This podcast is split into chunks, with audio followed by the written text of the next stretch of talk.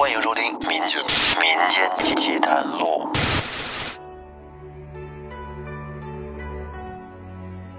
听众朋友，大家好，欢迎收听由喜马拉雅独家播出的《民间奇谈录》，我是老岳。这马上就要过春节了，不知道您在听到这期节目的时候是什么时间呢？是不是守在家人身边一起过年呢？今年因为疫情啊。可能很多人都没有办法回家过年了，响应国家号召就地过年。但是不管怎么说，春节对于中国人来说呢，都是一个非常重要的节日。无论咱们在哪儿，心里思念的都还是小时候那个年，一家人团团圆圆的围坐在桌前，听着外面乒乒乓乓的鞭炮声，一起吃饺子。那么这期节目呢，咱们啊也应应景，我给您说一期和过年有关的。一些故事或者是传说。首先说到过年春节，那就得有万年历呀，哎，阳历阴历的。那关于这万年历有一个传说，我先给您讲讲。相传在古时候啊，有一个叫万年的小青年，看着当时这节令很乱，于是呢，他就有了一个想法，想着怎么样把这些节令能给定准了，给它标准化。他有这么一个想法，但是呢，他也不懂，也不知道该怎么去弄，这顶多只能算是一个梦想吧。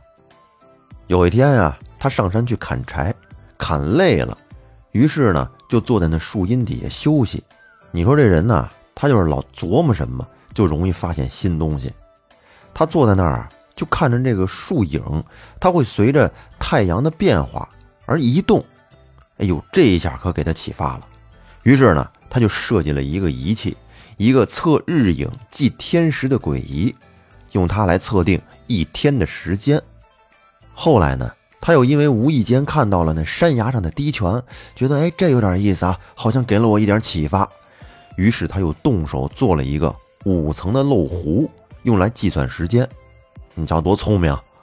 这天长日久的，他就发现了，每隔三百六十多天。这四季啊，就轮回一次，天时的长短就重复一遍。在当时的那个皇上叫祖乙，他也老愁，愁什么呢？愁这天总有不测风云，哎，不能提前预测，让他觉得很苦恼。当万年知道了这个事儿之后，他就带着他那个日晷仪还有漏壶去找皇上，跟祖乙说明白了这日月运行的原理。祖乙听完之后。非常高兴啊，感觉他说的太有道理了，于是就把万年留下，在天坛前面修建了日月阁，筑起了日晷台，还有漏壶亭，希望呢他能够测准日月的规律，推算出准确的晨曦时间，创建历法，造福天下的黎民百姓。于是万年就跟着上班了。有一回，足以去找万年去了解他测试历法的进展情况。当他登上了日月潭之后，只见天坛边的这石壁上刻着一首诗，诗是这么写的：“日出日落三百六，周而复始从头来。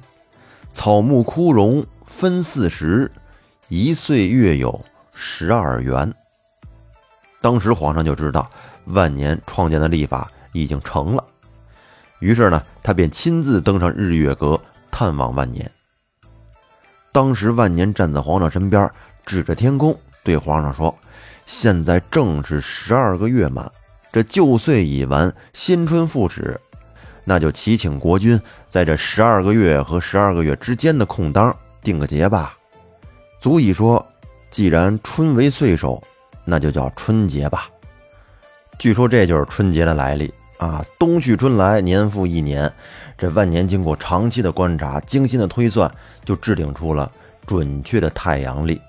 可这时候，当时的皇上足以都已经不在了。当他把太阳历呈奉给继任的国君时，已经是满头银须。过了很多年了，国君是深为感动啊！为了纪念万年的功绩，便将太阳历命名为万年历，封万年为日月寿星。以后呢？人们在过年的时候挂上寿星图，据说就是为了纪念德高望重的万年。为纪念他，就把初一定为年。嗨，这就是万年历法的来历。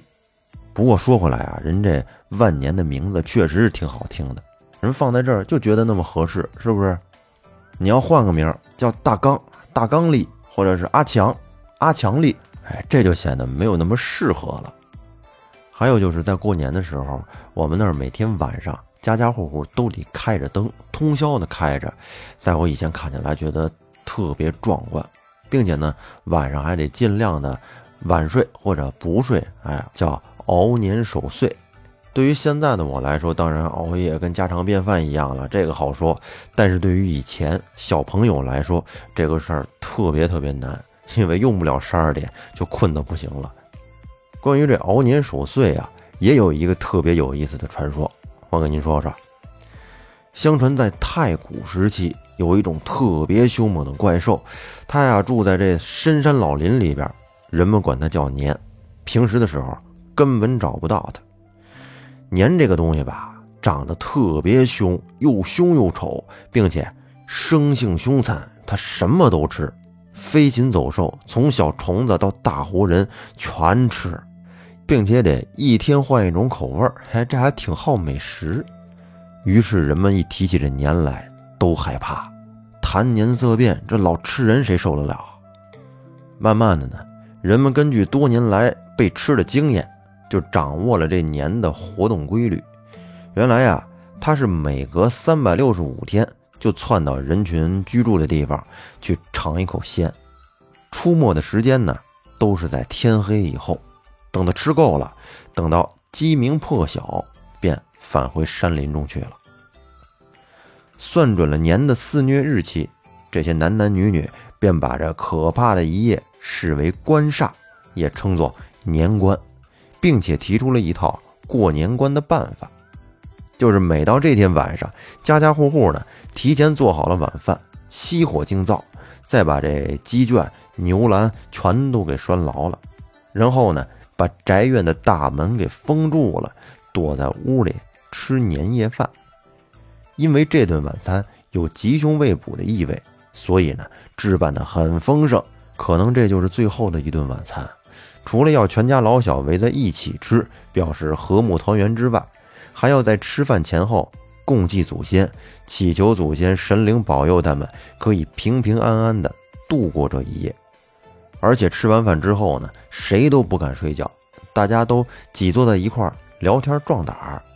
等这天色渐渐的黑下来了，年可就从深山老林里边出来了，摸进了村里。哎。他只见这家家户户门都紧关着，并且门口还堆着好多芝麻杆儿，大街上一个人影都瞧不见。这是转了大半个晚上，给年整挺饿，一点收获都没有。这不行啊，这肚子空啊，便只好啃些芝麻杆来充饥。又过了些时辰，鸡叫了，年这一宿啊，一口肉都没吃上，便失望的回去了。到了第二天。熬过年关的人们，哎呦，这下可太高兴了，是谢天谢地，感谢祖宗的保佑庇护。人们见面之后呢，相互拱手作揖，恭贺道喜，庆幸没有被年兽吃掉。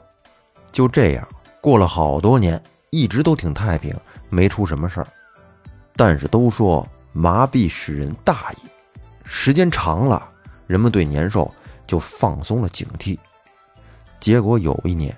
就在年三十的晚上，这年兽突然就窜到了一个村子里，结果那一晚上，这一村子的人基本上都被年兽给吃光了。年兽心想：这么多年了，可吃回人吧。这一村子人基本上被团灭，只有两家没事儿。一家呢是一对刚结婚的小两口，他们家挂着块红布帘，并且都穿着红衣服。还有一家，家里有几个孩子。在院子里边点了一堆竹子跟他玩，哎，这火光通红，那竹子燃烧之后烧得啪啪直响。年兽转到这儿的时候，一见火光，哎呦，害怕了，吓得掉头就跑。从这儿之后呢，人们就知道了，年兽怕红、怕光、怕响，所以到了年末岁首，家家户户都贴红纸、穿红袍、挂红灯、敲锣打鼓、燃放鞭炮，这样。年兽就不敢再来吃人了。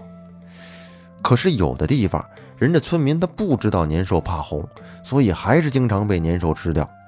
这件事后来传到了天上的紫薇那儿，他为了拯救人们，就决心灭掉年兽。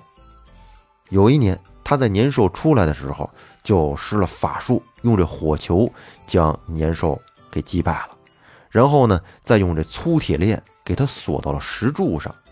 从这儿以后，每到过年，人们总要烧香，请紫微星下界来保平安。后来，这种现象呢，就逐渐的变成了相传的过年和拜年的风俗。那说完了熬年守岁，咱们再来说一说贴春联和贴门神。春联是家家户户一到过年都贴，但是门神呢，是有的地方会贴。据说这贴春联的习俗啊，大概是开始于一千多年前的后蜀时期。根据一些史料记载，春联的原始形式就是人们所说的桃符。在这中国古代的神话里呢，相传有一个鬼域的世界，里面有座山，这山上有一棵覆盖了三千里的大桃树，特别特别巨大的桃树。在这树梢上有一只金鸡，一到了这早上起来。这金鸡它就打鸣，而它一打鸣呢，晚上出去游荡的这些鬼魂呐，就必须得赶回鬼域。而鬼域的这大门口，在它的东北方向，在那门边上站着两个神人，一个叫申叔，一个叫玉律。如果这鬼魂在晚上干了伤天害理的事儿，都逃不过申叔、玉律的眼睛。他们呢，肯定会发现，并且把他们给逮着。用绳子给他们捆起来，送去喂老虎吃。因此呢，天下的鬼魂都怕申叔和玉律。于是这民间就用桃木雕刻成他们的模样，放到自己的家门口，用来驱邪。后来呢，为了简单一点，人们干脆啊，就在这桃木板上刻上申叔玉律的名字，认为这么做同样可以镇邪去恶。后来这种桃木板就被称作为桃符。那到了宋代呢，人们便开始在桃木板上写对联儿，一则不失桃木镇邪的含义，二来表达自己美好的心愿，三来还能装饰门户，看起来好看。再后来，又在象征着喜气吉祥的红纸上写对联，在新春之际呢，贴在门窗的两边，以表达人们祈求来年福运的一种美好心愿，为了祈求一家人的福寿安康。而且一些地方呢，人们还保留着贴门神的习惯。据说呀，在大门上贴上两位门神，一切妖魔鬼怪看了都害怕，都会望而生畏。而在民间，门神是正气和武力的一种象征。古人认为，这相貌长得出奇的人，往往很厉害，有一些神奇和不凡的本领。他们心地正直善良，捉鬼擒魔是他们的天性和职责。你看那。捉鬼天师钟馗长得就特奇怪，是不是？大脸、大胡子，眼睛瞪得倍儿圆，显得特别狰狞。所以这民间的门人呀，看起来都是那种怒目圆睁、相貌特别狰狞、倍儿凶的那种。嗨，就好像随时要跟上门的这些鬼魔来干仗一样。由于之前咱们国家的那种大门都是两扇对开的，所以呢，这门神都是成双成对的。那从唐朝以后呢，除了以往的申叔、玉律二将之外，人们又把秦叔宝和尉迟恭两位唐朝的武将当做了门神。那说了一些关于过年的民间小传说，就当咱们的春节特别节目吧。不知道您各位过年怎么过的？在这儿呢，老岳祝大家新春快乐，家庭幸福，工作顺利，事业有成，还有身体健康。希望在新的一年顺顺顺。那好。这期节目咱们就说到这儿，感谢您的收听。